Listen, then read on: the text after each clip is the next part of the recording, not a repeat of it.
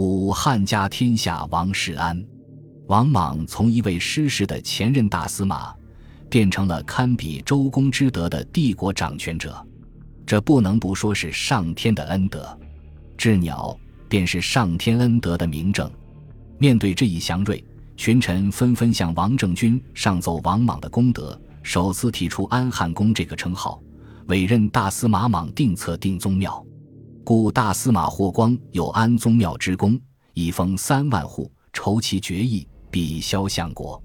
莽夷如光故事，莽公得志，周成白志之瑞，千载同福。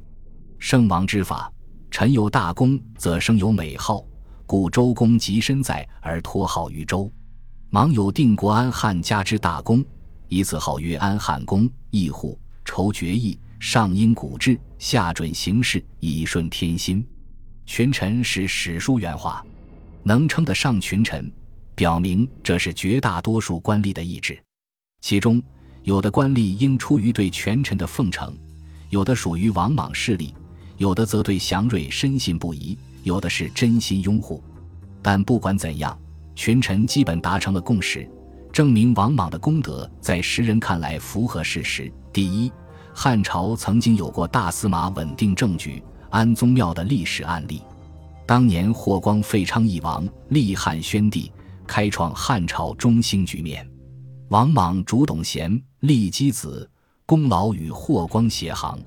既然霍光曾经比着汉代第一宰相萧何来封赏，那么王莽也应该如此。第二，从儒家的盛世看，今天出现周公时期的祥瑞。说明王莽与周公同功同德，既然周公托号于周，那么王莽也可以托号于汉。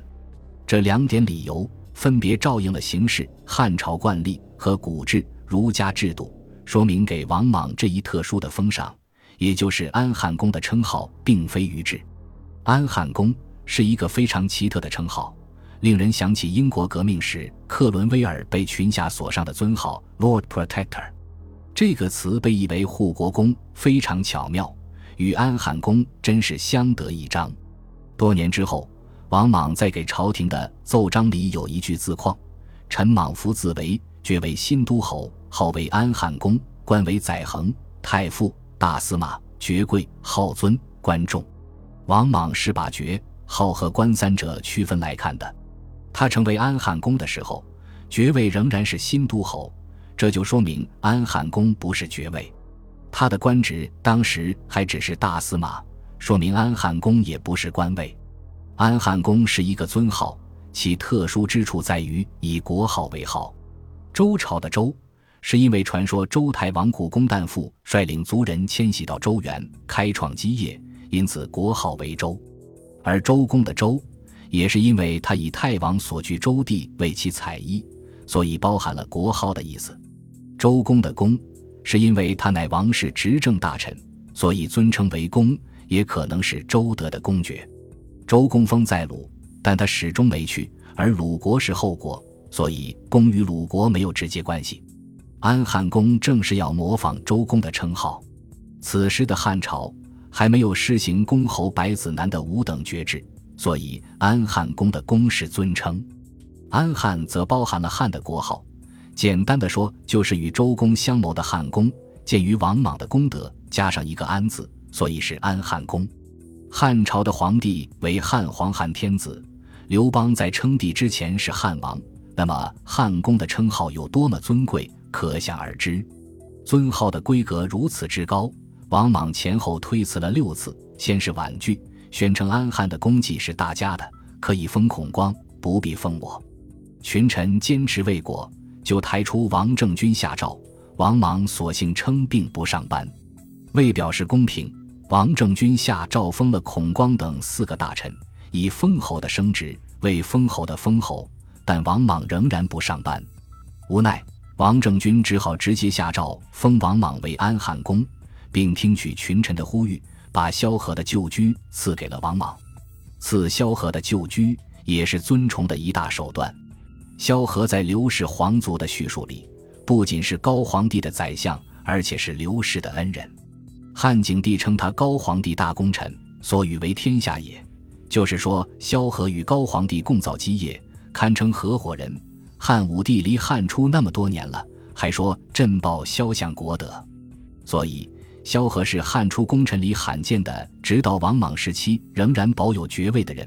中间世系几次断绝，都被皇帝寻找后裔续封，地位长达两百年不衰，具有特殊的象征意义。在这种情况下，王莽终于接受了安汉公的称号。但他只接受这个称号本身，对于汉廷赐予的物质封赏一概不受，并说了一句很豪迈的承诺：“愿需百姓加给，然后加赏。”就是说，等待天下百姓加给人足的时候，再给我封赏。王莽在两千年前说出这样的豪言壮语，今人尚且颇觉感动，何况古人？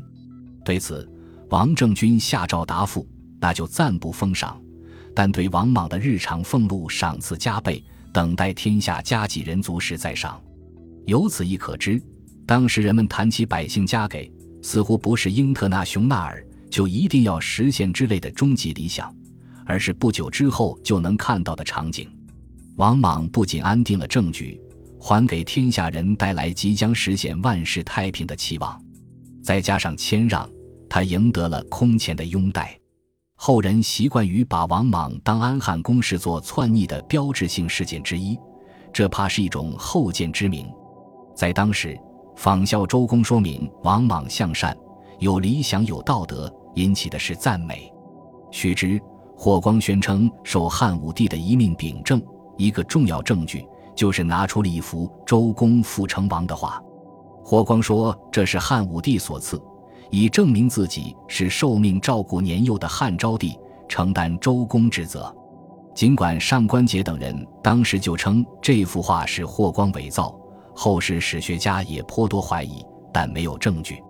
而且，霍光并没有篡夺汉朝的皇位，背负成王的周公也就不可能和篡权沾上边。同理，在王莽被群臣上安汉公的尊号时，群臣所能想到的。尽是霍光辅佐昭帝和宣帝的往事，原是周公辅佐成王的传说。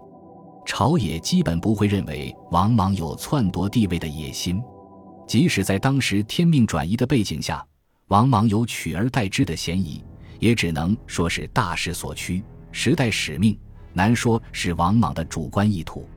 有一个小小的波澜，被不起眼的记录在史书里：汉哀帝下葬后，陵墓称义陵。按照当时前殿后寝的制度，陵墓旁边有祭祀的前殿，也有恭王陵休憩的寝殿。王莽成为安汉公后一个月，义陵的陵寝令，也就是管理汉哀帝陵墓的官员，急忙报告了一个惊悚的消息：前一天晚上，汉哀帝的衣冠还在寝殿的盒子里放着，第二天早上，那衣冠自己跑到床上来了。